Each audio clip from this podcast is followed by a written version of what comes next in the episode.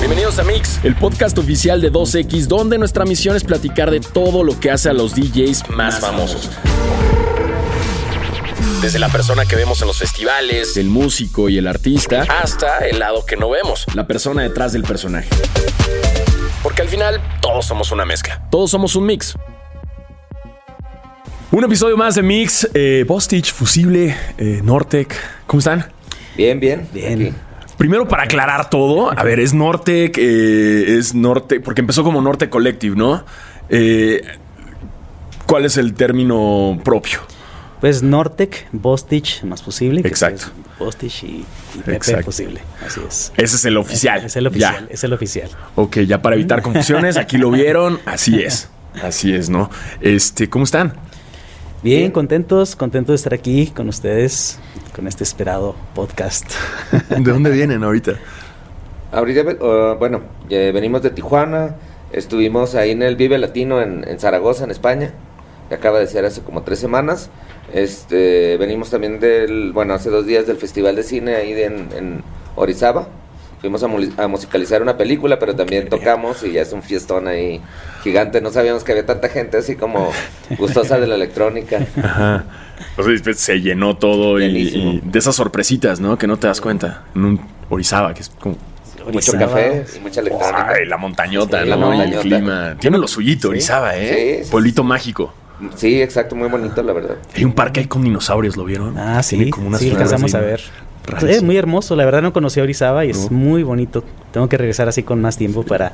No, más tiempo, güey. Con dos días ya estás. con dos días. Está chiquito, ¿verdad? Es chiquito, Está sí, chiquito. sí, sí. Pero sí. Pero es muy bonito, muy, Muy bonito. bonito. Ok, entonces han estado de todos lados. Ahorita que ya regresa, eh, pues ya estamos de regreso, ya de, de la pandemia, ¿no? Así Ya. es, se siente, ¿no? Se, siente ya, ¿no? ¿No les toca a ustedes ya como la presión de que, de que estuvieron eh, dos años sin nada, de repente empieza la carga de es.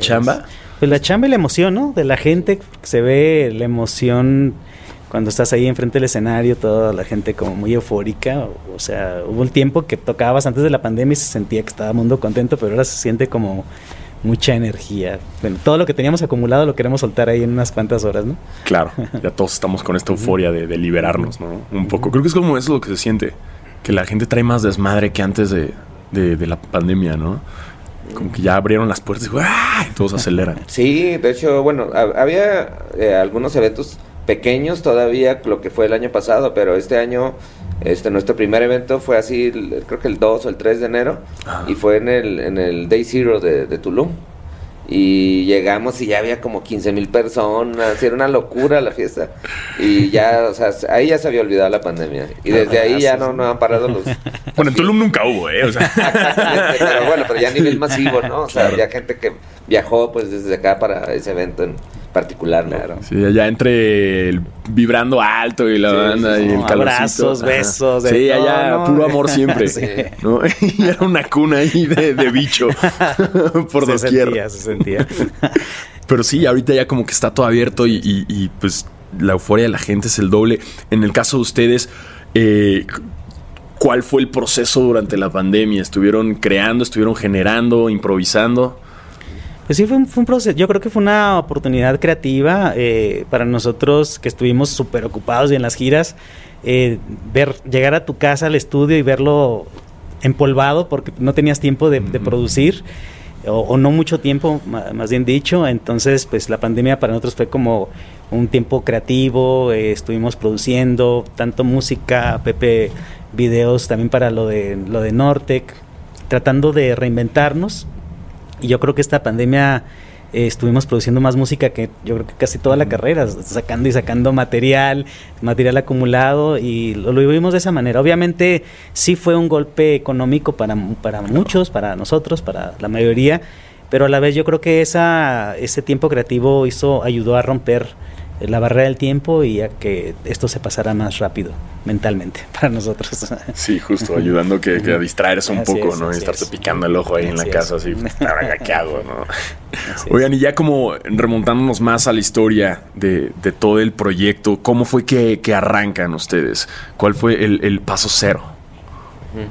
Pues bueno, es que hay, hay, hay, varias etapas, o sea, bueno, empezamos desde muy, muy jóvenes, o sea, yo creo que la etapa cero pues fue así, siendo casi, casi, bueno, en mi caso tener casi como 17, 18 años, y, y, y, Tijuana tenía una escena donde había varios lugares para tocar, yo ya conocía a Ramón que estaba tocando como Bostich, yo realmente yo era como un fan, nada más iba a verlo, a, escucharlo tocar, este, pero sí para mí fue como ver un lugar que tenía un letrero ahí que, que decía que se solicitaba este band, o sea, bandas para que tocaran con material original, o sea, para que hicieras tu fecha para tocar un te colocaban pues y se me, y se me hizo como interesante y no estaba en, en, mi, en, mi, en mi esquema de vida sí lo estaba pero para mí era como algo como muy lejano. Muy ajeno. Sí muy ajeno y dije sabes qué lo voy a hacer y, y armé algo llegué me dieron la fecha y desde ahí no he parado a tocar hasta, hasta el día de hoy. O sea, estamos hablando de ya hace muchísimos años. Pero ahí era, era otro tipo de música, tenía otras influencias. Ramón también teníamos influencias un poco más desde la parte del sonido es industrial, mm. ambiental, maquinal, incluso un poco hasta medio punk, industrial, así, este, para luego pasar como por el techno, el house y todos esos rollos.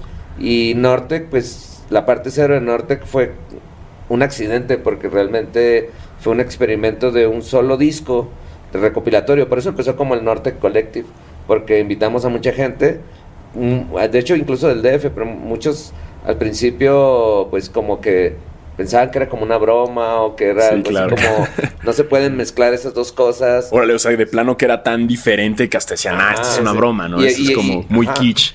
Y, no iba por ahí, realmente lo que se trataba era como de reciclar algo que no te gustaba. O sea, porque nosotros no, no crecimos con la banda ni con la norteña, simplemente estaba ahí y dijimos, pues, ¿qué pasa si lo retransformamos y, y lo convertimos en algo que sí nos guste? Como quieras, o sea, que lo, lo, pongas al revés, que lo filtres, que lo cortes, que lo muevas. Entonces, esa fue la parte de norte, pero nada más era ese disco. Pero inmediatamente cuando sale ese disco, o sea, a los seis meses ya estaba la invitación a Coachella, el primer Coachella. A los seis meses. sí, el Ultra, el, o sea, todos los festivales, el Sonar. Entonces ya estábamos como que en todos los festivales. Y entonces imagínate, cada uno con dos canciones de norte. Sí. O sea, no teníamos más. Entonces, pues fue un proceso de que, que casi casi yo tenía un trabajo regular, Ramón, este, dentista, yo en la parte de ingeniería. Ah, dentista y tú en ingeniero. ok. Este, Esas historias me encantan cuando sabes el, el, trasfondo de todos como dentistas. Entonces, pues ya, este, pues, y yo ganaba súper bien, te lo juro que ganaba, yo creo que más que, que como músico y Ramón también. Pero la este, pasión es la pasión. Ah, no, sí, yo sí dejé mi trabajo. Dije, oye, pues es que me invitaron a Inglaterra y ya acabo que se empezaron a enojar y, si te vas, pierdes el trabajo por siempre. Pues pierdo el trabajo. Así es. Entonces ya, eh, pues Norte eh, presionó a que sacáramos más canciones, pero no lo teníamos previsto, o sea, jamás en nuestra, en, o sea, o sea, no, no, no, o sea, no nos veíamos. Nosotros era, ya terminamos las canciones e incluso ya estamos trabajando en otras rolitas tecno y así muy así como en lo que seguíamos. Que lo veían como un proyecto pasajero, como todo el norte. como, ah, esto fue un experimento, ahí está. Y vamos a seguir con otro. Y de repente esto fue lo que jaló. Ah, pero Sonar era, queremos norte. Y Coachella queremos norte. Tú no, pero les propongo, no, queremos esto. no, y Coachella nos dieron una carpa, eh, eh, bueno, era como el segundo Coachella, y nos dieron una carpa como para unas 200 personas o menos, este, pero nos dijeron, son dos días y es desde que abrimos Coachella hasta que finalicen queremos norte. Aunque repitiéramos proyectos, o sea, querían así. Y estuvo bien chistoso porque esa carpa era como, como la donde todo el mundo iba a ver que los Chemical Brothers y otros grupos. Y pero llegaban ahí, se encerraban, pero haz de cuenta que al lado había una de, de este, como de reggae. Entonces se veían a fumar a nuestra, a nuestra carpa ahí. Y siempre estaba bien llena, así, pero súper llena. Y entonces tocábamos nosotros, o sea, tocábamos todos los del colectivo de repente una hora y luego ya se iba a, ver, o sea, a ver otros grupos, regresábamos y a las tres horas repetíamos el acto otra vez. Y, se estaba en repeat todo el acto. Repitiendo, o sea, yo toqué como fusible, no sé, unas cuatro veces durante todo ese Coachella, cuatro o cinco veces también Ramón como Bostis. Y era así como por horarios, eh, bueno, que fijábamos nosotros, a veces alguien se perdía y andaba viendo un concierto y no llegaba, ¿no?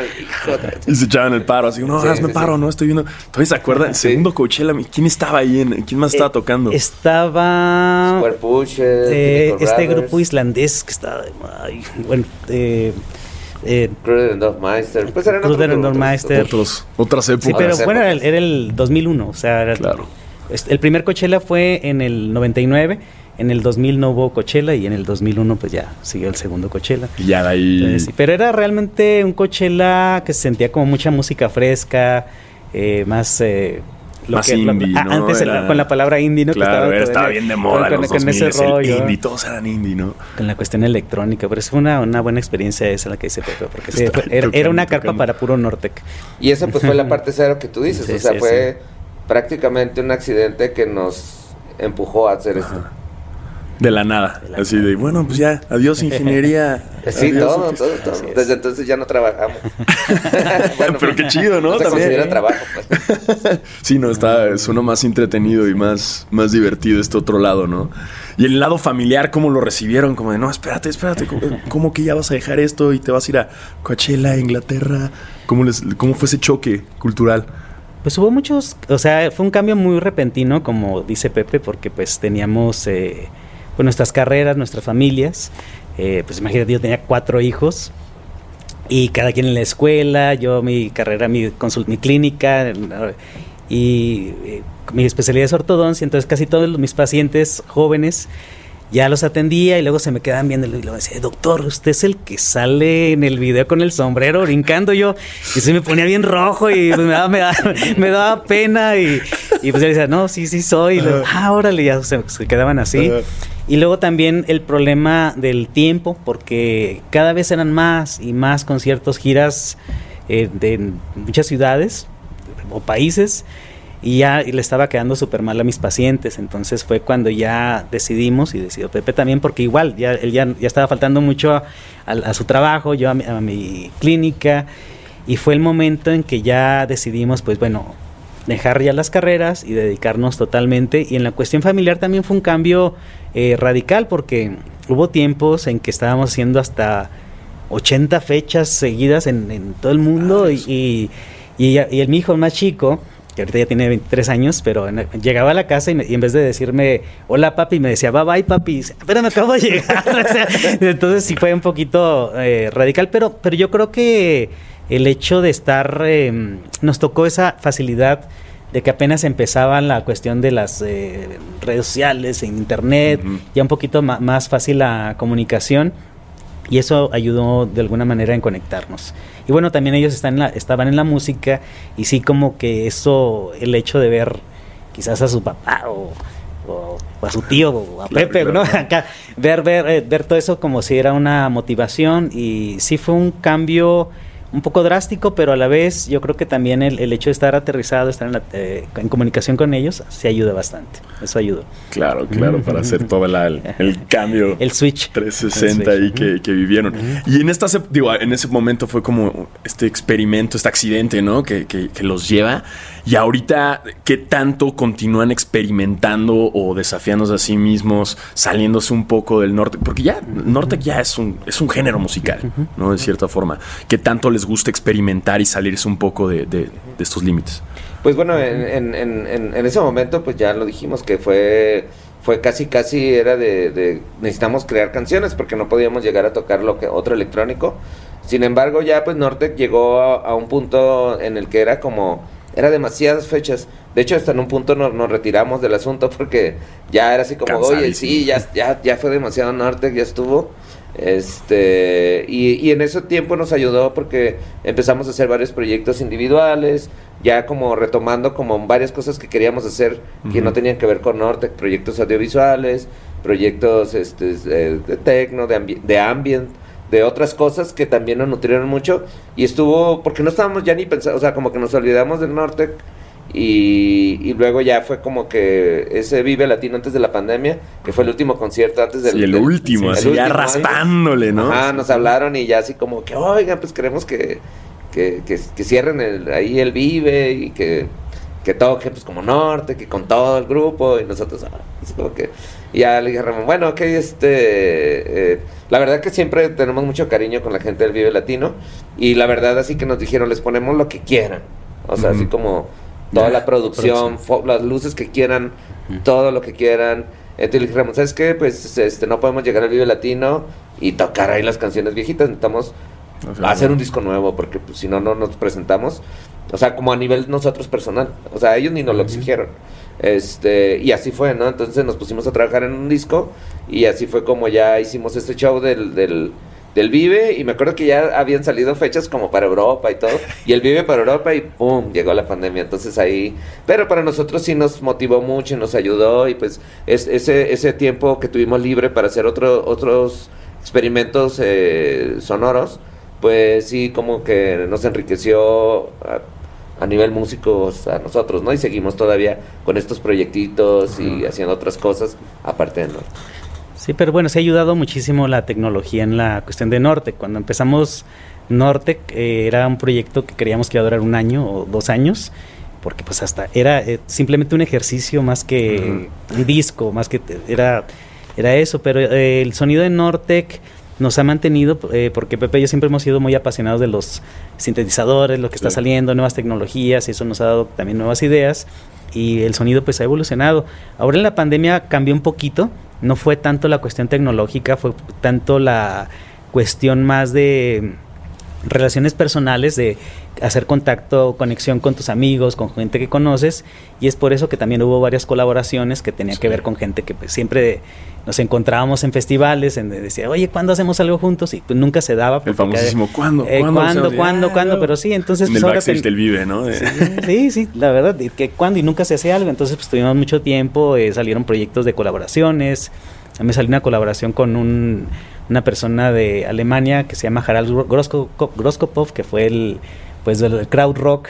Ahí posteé algo en, posteé algo en, en, Facebook y, pues me escribió para que, le, que, si podía usarlo para una canción. Ya después salió un EP de eso y luego también gente con de Kraftwerk, con de Gulgan Floor también que le gusta algo del material que teníamos ahí en las redes, que si lo podía usar y pues adelante y al rato ya lo sacó también en un disco. Y también gente que de aquí de México como Albarrán, como Kinky, que siempre hemos coincidido en, en tantos festivales y pues ahora se dio tiempo de más para hacer colaboraciones. Claro, y como que también la gente empezó a perderle el miedo a hacerlo todo online, ¿no? O sea, creo que, sobre todo en el lado musical, en, el contexto creativo, era mucho de, es que sí hay que juntarnos, hay que estar personalmente, pero pues ya con esto fue de, pues mira, pues, lo hacemos en Zoom, ¿no? En Zoom, en WeTransfer y todo, ya no, hay, no había eh, nada de excusas para no hacerlo, la verdad, todo más, más fácil. Había tiempo. mucho tiempo sobre todo. Oye, específicamente, ¿qué creen que es lo que hace que, que Nortec sea Nortec? ¿Cuál es ese, cuál es el mix? ¿Qué es, qué es lo especial? Eh, la reconstrucción del sonido regional del norte con música electrónica. Así sería el, resumen. Que como decías que era algo que ustedes odiaban y decían como, no, pues esto que hay que ver, hay que modificarlo, ¿no? No, no, tanto que lo odiáramos, sino que realmente era algo que, que estaba ahí pero no lo, no lo este, consumías, pues. Pero si te subías al camión en la escuela o en las fiestas de, o sea, a lo mejor yo era el, el, el, raro ahí de la familia que iba a, las fiestas de 15 años, las bodas y todo eso con, con audífonos. Entonces estaba ahí con toda la banda y todo. Y pues yo traía así, escuchando yo ese dicho, ¿no? Otras cosas. Este, pero pues es que porque siempre había eso, ¿no? sí, sí, sí, en el norte donde va a estar sí, sí había como una especie de, de, odio, amor, también se podría decir. Este, sin embargo, pues yo creo que al final creo que cuando hicimos Nortec, sin darnos cuenta, pues ya sabíamos cómo funcionaba, pues, o sea, de tanta haberlo escuchado. O sea, sabíamos, ah, es que esta es la tuba, este es el clarinete, este es... O sea, sabíamos los instrumentos e incluso podíamos manipularlos mucho más naturalmente, pues, porque ya sabíamos de construirlo. Porque es como si, no sé, si sabes, eh, vas a reciclar un material, ya sea un plástico, este y sabes de qué cómo está hecho y cómo está compuesto sabes cómo lo vas a transformar en algo no para que lo puedes que tú lo puedes utilizar ¿no? en otro contexto. Entonces así fue como Nortec pues se, transformó en lo que en lo que es no y es algo muy local no o sea también muy auténtico porque Nortec no podía haber mezclado merengue o cha cha cha o salsa porque no era algo local y eso también le dio eh, mucha credibilidad al proyecto porque pues en la frontera, en Tijuana, está la música norteña, la música de banda y la electrónica por un lado, porque pues ahí en Tijuana siempre crecimos con esa influencia de los clubs que ponían electrónica, de hecho hasta había un movimiento muy fuerte en los ochentas de grupos electrónicos, muy local, y pues era la gente cuando lo recibió lo recibió con una manera también de identidad porque Tijuana no tenía una identidad no había algo que nos identificara porque pues somos una mezcla de muchas culturas, de Michoacán, de Sinaloa, de, todos los estados. Entonces no se puede decir. Entonces ya cuando la gente escuchó Norte, pues sí lo vio como algo local. De, ah, caray, pues bueno, está la, estamos en la Avenida Revolución, hay música de banda, que es la, zona turística de Tijuana, es la música de un club de banda, de electrónica, y escuchar todo eso a la vez, pues sí les pareció muy familiar escucharlo de Norte la autenticidad, ¿no? que, no estaba muy ajena al sonido y también este lado de que ustedes, pues viniendo con otras influencias musicales, lo pueden deconstruir y, modificarlo, ¿no? Porque muchos grupos eh, o bandas, pues es lo que saben desde chiquitos, ¿no? Y lo que siempre hacen y ya lo saben hacer, es la misma fórmula. Y aquí fue el modificarlo, ¿no? Así es. Y divertirnos también, porque era una manera muy divertida, porque eh, cuando empezamos era eh, nos comunicábamos Pepe y yo por teléfono, pues no había redes en ese tiempo, no existía. Entonces nos hablábamos por teléfono, escuchábamos los avances y pues sí era bien chistoso para nosotros escuchar, eh, tratar de hacer un track de drum and bass, pero oíamos al, de la percusión de música sinaloense y pues era básicamente drum and bass. Realmente no hicimos mucho, eran más copy, paste y, ponerlo y la tuba pues era, en vez de poner un bajo electrónico, era una tuba ahí. Y pues todo fue muy, muy automático y, yo creo que el hecho de divertirte, de hacer lo que te apasiona, también es inevitable que llega la gente y lo, lo, asimila, ¿no? Completamente, no. Y ahorita también este, este tema de igual combinar géneros ya es tan abierto, por ejemplo, los corridos tumbados, ¿no? Que es esto del, del, trap con el corrido, ¿no? Y con hip hop. También pues, fue como una forma de apertura y ahorita ya es muy común, ¿no? ¿Cómo fue la recepción para ustedes en ese entonces? Pues mira, eh, es que también si nos, si nos remontamos a, a hace casi 100 años, o sea, creo que todo eso se ha, estado dando, bueno, al menos en Tijuana, han sido como diferentes etapas que, que hasta puede, tener una cierta relación con Norte. Porque, por ejemplo, Tijuana nació como una ciudad que era, no era ciudad, sino era literalmente un casino y toda la gente alrededor que trabajaba en el casino, antes de Las Vegas. Era un casino de, de, alto perfil, o sea, donde iban todos los millonarios de Estados Unidos, o sea, tenías eh, a Charles Chaplin, a Rita Hayward, o sea, a los Marx Brothers, a o sea, you name it, así, o sea, todo lo, lo, más, más, más lujoso. Entonces, yo pienso que esas primeras fusiones, por ejemplo, ahí, ese casino lo hicieron con una construcción muy como si fuera una hacienda mexicana. Obviamente allá no hay ninguna, ninguna construcción, o sea, todo es nuevo, o sea, Tijuana no había nada, era realmente un terreno y un, un, este, un fuerte militar y construyen esto con, con, su propio aeropuerto, con una pista de caballos. Entonces dijeron, vamos a ponerle música. Entonces agarraron varios músicos de muy buenos de Estados Unidos, de big band, jazz y todo. Dijeron, pues vamos a musicalizarlo y agarraron ellos el mariachi, agarraron sonidos mexicanos y tocaban ahí. Entonces era una fusión bien loca y, y toda la gente se volvía loca con ese, esa primer fusión. Pasa el tiempo, eh, bueno, ya después cierran el casino y se va a Las Vegas. o luego eh, ya se hace otro rollo y luego viene, por ejemplo, como a través del tiempo van sucediendo estas cosas muy similares. Luego tenemos a Herb Albert y Tijuana Brass, ¿no? También uno de Estados Unidos, este, que se enamora de Tijuana, ve varias cosas. Había varios eh, músicos, bueno, gente que migraba hacia Tijuana y traían sus instrumentos, mucha marimba, la trompeta, el mariachi y todo. Y Herb Albert deconstruye también todo eso y lo hace a su estilo y se vuelve un sonido también, ya muy en los 50, 60 y luego, bueno, Santana, ¿no? Que se, va a Tijuana también. Y luego de ahí se aprende, bueno, más que nada estaba en el rollo del blues y todo. Se va a San Francisco. Este, este, bueno, se junta con gente muy interesante y le mezcla todo este latino y les vuela la cabeza a todo el mundo en Woodstock, ¿no? Entonces, ahí es esa, esa, esa otra parte que como que se van dando, ¿no? Y creo que como que es algo natural porque casi como, como que de repente al no tener una, esa identidad, como que en sus diferentes tiempos la gente busca y nosotros también, nosotros estábamos tocando techno, house y todo, pero al final sonábamos igual, ¿no? Y a veces también tocábamos en, o sea, eh, antes de Norte que todos sí tocábamos en Los Ángeles, llegábamos a tocar en San Francisco, veníamos a la Ciudad de México, este, Guadalajara, bastante, de hecho, y Monterrey, y muy más que nada era Estados Unidos y México y algunos de nuestros discos antes de Nortec ya se habían editado en Alemania, pero no causaba más que como que éramos como ah, lo único que se les hacía diferente era ah, son mexicanos. Y, y, yo recuerdo algo que me quedó muy marcado y fue mucho antes de Nortec que alguien alguien un escritor y por ahí está la nota puso este este dice, "Oye, pues es si no me dijeran que son mexicanos, este, no me hubiera dado cuenta por la música. O sea, porque era muy house, muy electrónica, no era norte, pues. Este, si no me dijeran que son mexicanos, no me hubiera pensado que era un grupo de europeo. Y dice, pero ahora que me doy cuenta que son mexicanos, me hubiera gustado haberle escuchado un sonido mexicano, ya sea un mariachi, así dijo. Y, pero me quedó así grabado y dije, bueno, es que no, no, no está tan mal, o sea, realmente, sí es cierto, o sea, tendemos luego a, como o sea, por ejemplo, en ese entonces se daba entre los músicos. ¿Y tú qué tocas? Ah, no, yo house francés. ¿Y tú? No, yo minimal techno de Berlín. No, yo este de, de Islandia. O sea, entonces, ¿y de México qué tienes? No, nada. o sea, nada, ¿no? Y pues nada más soy mexicano.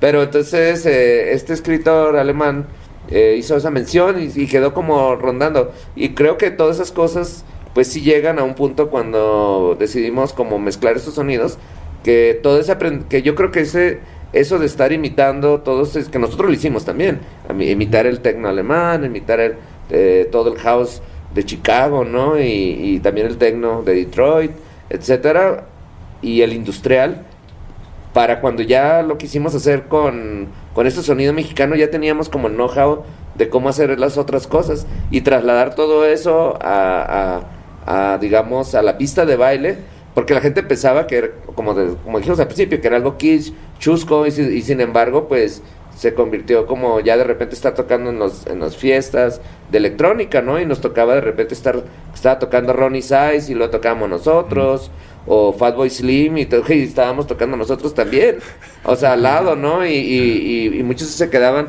y me acuerdo que traíamos nuestros vinilos y muchos se llevaban esos vinilos y, ya de repente me enteraba por ahí que pues algún DJ lo estaba tocando, ¿no? Estaban tocando Polaris o estaban tocando Odisea o varios de los temas esos de Norte. Yo creo que ese fue ese empujón fue muy rápido y eso fue lo que, que también nos puso en el mapa, el tener una mexicanidad, o sea... De hecho, tenemos una anécdota ahí media, media, chistosa porque en el 2000, o sea, precisamente unos meses después de Nortec, nos invitaron aquí al Tecno en el Zócalo, ¿no? Y eran puros DJs alemanes y poquitos mexicanos y nos invitaron a Pepe y a mí a tocar. Eh, y pues bueno, traíamos el sonido Nortec, ¿no? De hecho, hasta querían que tocáramos electrónica en nuestros proyectos anteriores. Y pues llegamos y tocamos lo de Nortec. Imagínate, no sé cuánta gente había, yo creo que más de 100 mil personas en esos eventos de música electrónica.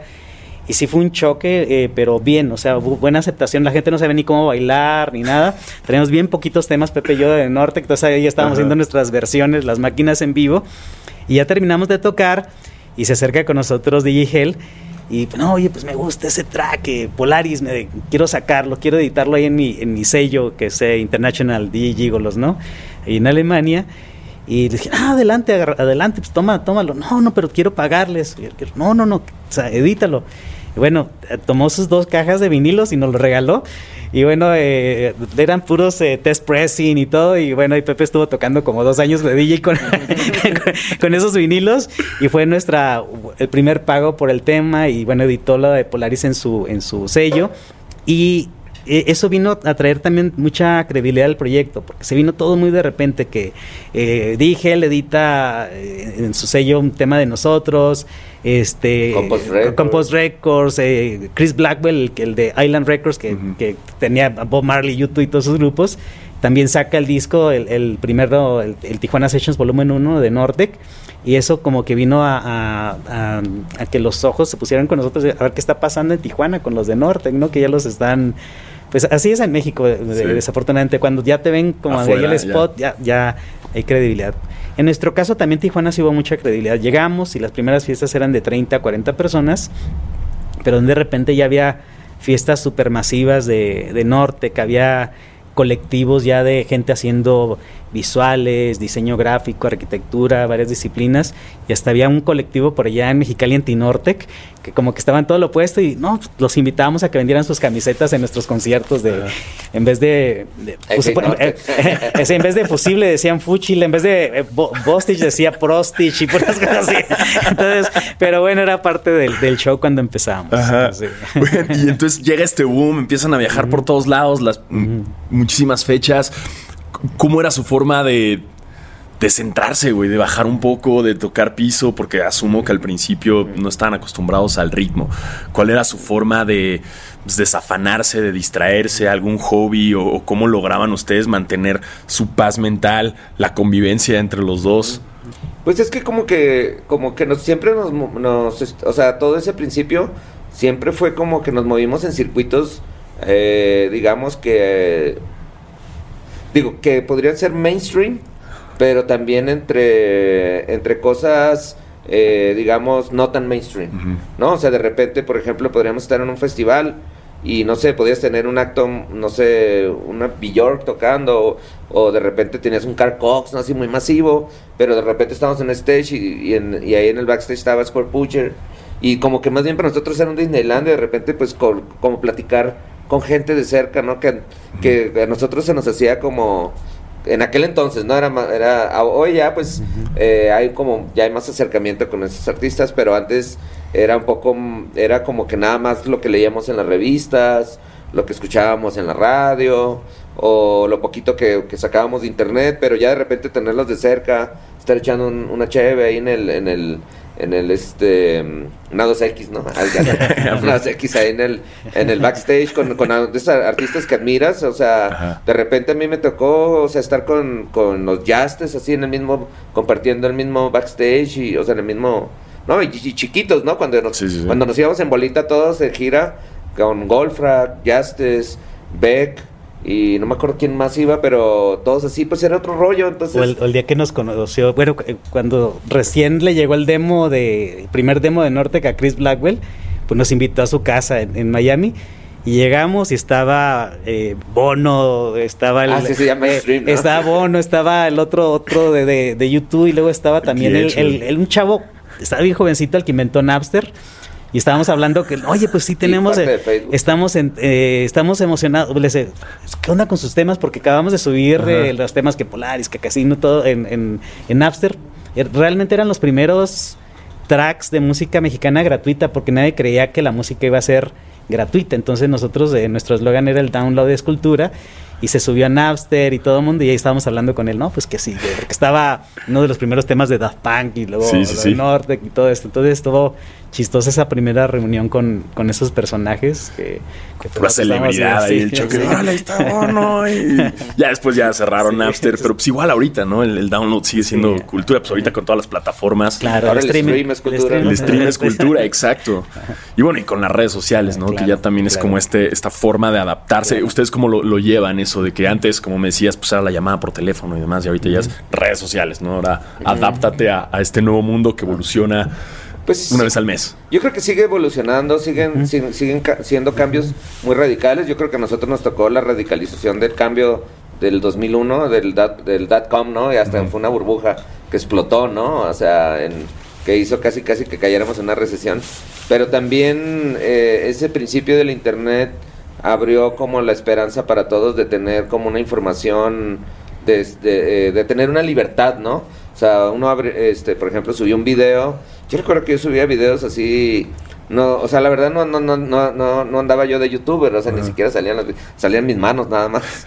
y ponía así algunos ejercicios con sintetizadores y tenían 200 mil vistas, ¿no? Y así como, pero luego ya como que ahora todo ya es como un control, o sea, ya como que ya está todo tan centralizado que ahora realmente hay que estar pagando y esto y lo otro, pero ya ya mucha información ya no está disponible, ya todo está filtrado y ya todo se está como... Y, y, también creo que los algoritmos no están muy bien implementados actualmente y sobre todo pienso que también han perjudicado un poco la música porque ahora podemos tener un super mega talento, de algunos chavitos, por ejemplo, que tengan un super talento y no pueden, por los esos algoritmos no los hacen brillar, digamos, porque no entran, digamos, porque el algoritmo, si ve que a lo mejor es un, a lo mejor es un grupo como Pink Floyd, ¿no? De repente tiene una intro de, de tres minutos. No los pues dejas. ya el algoritmo ya lo corta. Entonces, y puede ser una mega pieza increíble. Pero sin embargo, ahora estamos en otro cambio más fuerte eh, para bien. O sea, todo lo que ahora está centralizado se va a descentralizar. Ahora con todo el advenimiento de la blockchain, vienen las nuevas redes sociales que todavía no están. Nosotros afortunadamente hace poco este, fuimos a tocar a- para una para bueno, para una blockchain. Fuimos a Argentina y, y- y estuvimos ahí con, bueno, estaba ahí uno de los creadores, uno de los máximos creadores también de, de, de estas nuevas blockchains, ¿no? Ethereum, Polkadot. O sea, ahí también andaba Vitalik para allá. Entonces, eh, de repente estar como con esas mentes que son las, son los, por ejemplo, los próximos Bill Gates, ¿no? O sea, Sí, sí, sí. los morritos que están haciendo las cosas y estábamos con los equipos de programadores. Nosotros nomás nos invitaron a tocar. Es como que queremos norte y así.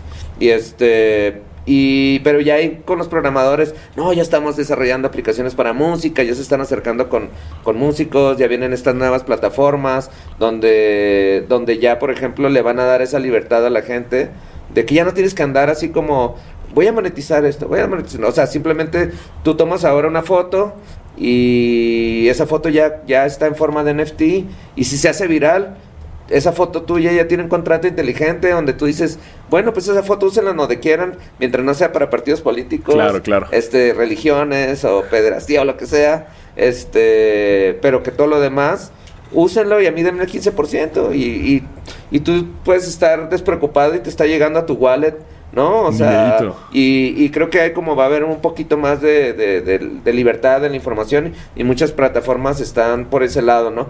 Porque mucha gente se confunde a veces que todo esto de la blockchain es, son nomás monedas y criptomonedas y, y que la gente pone dinero se hace rica, no, eso no, es- eso no existe. No, eso No, es una nueva tecnología este, que, viene, que viene a revolucionar el mundo de la música, el arte, este y va a venir bien fuerte, o sea, viene Sí, muchos cambios, en bien. tres, cuatro años, esto ya va, ya no vamos a estar hablando de las redes de hoy, sino vamos a estar hablando de las de las nuevas, pero qué bueno que ahora pues eh, la gente de todos modos seguimos sin quitar el dedo en renglón en lo creativo, así como como ustedes que están con este proyecto, Claro. al rato este proyecto va a estar con sus NFTs, que ya de hecho, Sí, en- sí. de hecho este proyecto ya tiene sus NFTs, o sea, ya están apostando por el también ponerlo en el viene. metaverso, ¿no? Sí, sí, sí. Entonces vienen cosas bien interesantes y estamos creo que en, en ese cambio que lo que, que lo van a disfrutar incluso las o sea los van a disfrutar los chicos o sea los- o sea bueno van a ver las nuevas. Y es cuestión de adaptarse también. Ya ¿no? nosotros ya seremos avatars para entonces no- Nortec ya va a ser un avatar en el metaverso Pues es adaptarse y estar eh, súper actualizado. La música ha revolucionado de una manera exponencial y, y ya no se puede decir que ya no te puedes con- conformar únicamente con la cuestión creativa, ¿no? Tiene, tienes que sobrevivir entre un mar o universo de información en donde ya, ya no compites eh, con otros creadores talentosos, sino compites con eh, influencers, en, no nomás en cuestión de entretenimiento de, de, de varios, sino también de música. Entonces, eh, hoy en día, desafortunadamente, muchas de las cuestiones que se miden, no únicamente los algoritmos, sino hasta, hasta los festivales. O sea, se rigen por la cuestión de views, pues, de likes, seguidores, todo esto, y, Sí. y de, y de eso depende mucho la, la selección eh, para para talento, para muchas cosas. Entonces, si no estás al día, obviamente te pierdes en esa Sí, en sí, ese sí, océano ahí. en ese océano de información. Es por eso que es muy importante estar actualizado eh, con lo que dice Pepe, con, con las nuevas tecnologías del metaverso, no únicamente lo que está, sino lo que viene Que también. viene ahí, que ya es en unos años, ¿no? Sí, así es. Par de años. Sí, y ahorita, bueno, en el caso de Nortec, ¿cómo está la agenda? ¿Qué viene? ¿Festivales? ¿Fiestas? De, como les decía, ya regresamos. ¿Cómo van a estar estos? Bueno, ya casi se acaba el año, pero Sí. ¿qué es lo que tienen eh, en estos días? Pues bueno, en estos días, este, pues vienen varios conciertos, o sea, de repente, como ahorita te digo, hace un par de días estábamos en el Festival de Cine de Orizaba, eh, en un par de días estamos también ahí con el, el- una fiesta muy grande para el Instituto Politécnico Nacional, Ujú. ahora sí que para todos los, todos los estudiantes. Eh, luego vamos al Festival Quimera, eh, otro festival en Mexicali, si no recuerdo su nombre. Este, también tenemos en Los Ángeles. tenemos como que muchas fechas, o sea, pero todo el año ya está lleno. Ya. Y se está ya más que nada tratando de, de, de cuadrar para ya una gira europea el, en el 2023. Bueno, si es que... si es- bueno, a ver si no, no se complican las cosas allá este, este invierno. Pero sí. bueno, la idea es un poco como... como eh, ahora sí que estamos tomando las, las, las fechas que están saliendo. Y también, bueno, estamos renovando el show en vivo, ¿no? También ahora con la, con la pandemia, pues tuvimos tiempo como de, de ya armar como una, una especie de equipito de sintetizadores que ya van en una maleta, pero ya todo como porta, o sea, abres la maleta y ya salen todos los sintetizadores y, y que también nos permite eh, estar interactuando en vivo y haciendo casi casi remixes por cada concierto de, la- de nuestros propios de nuestro propio material, entonces creo que ahora sentimos que nos estamos divirtiendo bastante en las presentaciones más que antes, ¿no? O sea, como que ahora eh, nos, nos ayudó es- este encierro a poder pulir la manera de cómo tocar casi casi improvisando y, y- y recreando, ¿no? Eh, y sobre todo pues con esa con digamos como casi ahora sí como si fuera un NFT, ¿no? Cada concierto porque porque estás tocando y, no se vuelve a repetir al siguiente. Entonces esto la verdad nos tiene súper contentos, súper emocionados. Eh, es otro rollo, o sea, digamos, eh, nos vemos como en varios años haciendo eso. O sea, digo, no queremos llegar a, a- a viejitos y que estemos ahí de, de DJs y, y acá DJ acá escondidillo, ¿no? Nomás acá con la manita, no, o sea, con nuestras máquinas, como Ajá. siempre, o sea, este es lo que nos apasiona y lo que nos emociona. Y también, bueno, todo esto de la, del metaverso y todo eso que estamos ahorita, lo bueno es que hemos eh, como que hecho muy buena relación con gente de, de, de este ecosistema y la verdad que sí, eh, pues por allá apunta todo eso, ¿no? No Claro. dudo, como te decía, que a lo mejor es, es- luego nos vean en forma de avatars ahí, ¿no? Sí, Y claro, claro, también. ahí, ¿no? Y ahí vamos a estar. Oigan, ya hablamos de todo el, el contexto musical y ustedes como personajes ahí en el escenario, pero detrás de ese escenario, ¿quiénes son? Pues bueno, somos eh, Pepe Moc, Ramón Amezcua, que son así son nuestros nuestros nombres. y ya es Bostich, Bostich eh, pues ya, que ya también en la música electrónica pues ya tenemos bastante, yo creo que ya unos 40 años, desde finales de los 80s. Y pues Pepe también igual, ¿no? O sea, eh, con una trayectoria, nos conocemos, tenemos más, yo creo que unos 35 años Madre, conociéndonos y trabajando casi juntos porque pues eh, desde antes de Norte ya nos íbamos a las giras de cuando estaban los raves en México, en Guadalajara, en Monterrey, y ahí andábamos tocando, ya tenemos ratito. Un rato, sí, sí, sí, ¿no? Vaya que sí. Pero ¿cómo se consideran? Así de que en cuanto a personalidad, cada uno de ustedes, este, más interno, Sí. fiesteros, ¿no? Este, les, más creativos, más... Pues mira, fuera de lo de norte, o sea, eh, también tenemos otras actividades, ¿no? O sea, por ejemplo, en mi caso, pues a mí me gusta mucho como, o sea, desde muy pequeño estuve trabajando en un laboratorio de fotografía. Bueno, porque el papá de un amigo tenía un, un laboratorio, pero era de fotografía aérea. Claro. Entonces a mí me pagaban, este, bueno, pues era así como el trabajo de, ah, pues tu papá nos invita a trabajar y, Ajá. este, y revelábamos unas fotografías gigantísimas así de, de, de fotogrametría. Bueno, hacíamos también fotogrametría y aprendí muchísimo de fotografía. Este, sin ir a la escuela, más bien ahí mismo, y, y teníamos a disposición unas cámaras impresionantes, Hasselblad y cosas así bien, que eran imposibles para, Sí, para un sí. adolescente, ¿no? Entonces, con el tiempo más bien eh, me gustó más como dedicarme como al video, entonces tengo mis cámaras de video y más bien como que tengo diferentes lentes que los utilizo como para hacer efectos ópticos y, y muchos de los visuales de Nortec también he participado, más aparte de los otros amigos diseñadores. Entonces, fuera de, de, de, de- de- de lo que es la música, me gusta mucho lo visual y hago muchos como ejercicios de esa parte. Eso sí, súper bohemio, me la paso en la calle. o sea, me voy hacia las, a las- me gustan más como las cantinitas, este, hacia el Dandy del Sur y estar Uh, así. en- es un clásico. es ahí en, en Tijuana, ¿no? Y de repente, pues entrar ahí a, a- a los submundos, ¿no? de, de los- de unos bares que parece que estás en el, en el bar de Star Wars, ¿no? Sí. que está la gente como bien desfigurada y así. Y lo digo en el buen sentido, pero porque es que sí, de repente sí son así de que no, te- no los puedes ver un segundo. Digo, no los puedes ver más de tres segundos porque si no ya van a ir contigo a, decirte algo. Sí. Este, así como las peleas, ¿no? Y uh, como que ya también en mi caso he aprendido como a moverme a veces en, en esos... Pero también lo hago también como una cuestión de que aprendes siempre algo, estás eh, escuchando cierta música. eh, también la ciudad, como es muy bohemia, pues de repente te juntas con, con gente muy interesante, sobre todo más que nada escritores. Hay muchos escritores en Tijuana, gente que está que se dedica al arte o, o simplemente estar hablando de, de política, o sea, de muchos temas. Entonces, eh, esa es como mi otra parte, ¿no? Y vivo ahí frente al mar, o sea, en playas de Tijuana. De hecho, vivo unas. De ahí veo la frontera, o sea, veo la frontera que se tierra al mar. Entonces, eh, soy, digamos, un local ahí de playas de Tijuana y. y me encanta la vagancia, sin embargo. Amas tu ciudad. Ajá, sí, pero, sí. pero sí le digo, cuando es la música, la música. Y es ahí el Pepe del escenario, ¿no? Pepe Moct. Y, y en el otro es el, el, el Pepe arrabalero ahí de, de, la calle, pero bueno.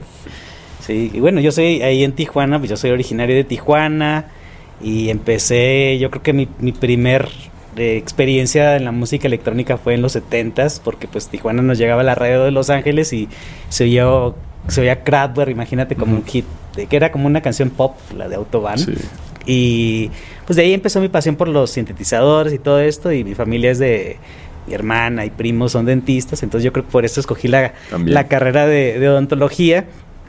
Y, pero siempre fue un melómano, o sea, desde comprando discos, oyendo conciertos. Y lo primero que hice cuando me gradué de, de dentista fue inscribirme en una escuela de música ahí en Tijuana. Y no tanto con la intención de ser pianista ni, ni, tocar otros instrumentos, sino, sino aprender música en general. Y ahí es cuando yo empecé ya a comprar mis primeros sintetizadores y hacer mi proyecto. Y pues trabajaba de dentista, tenía mi, mi clínica, y, pero a la vez siempre tenía mis, mis aparatos. Entonces empecé a tocar primero ahí con un grupo de danza contemporánea, haciendo la música en vivo.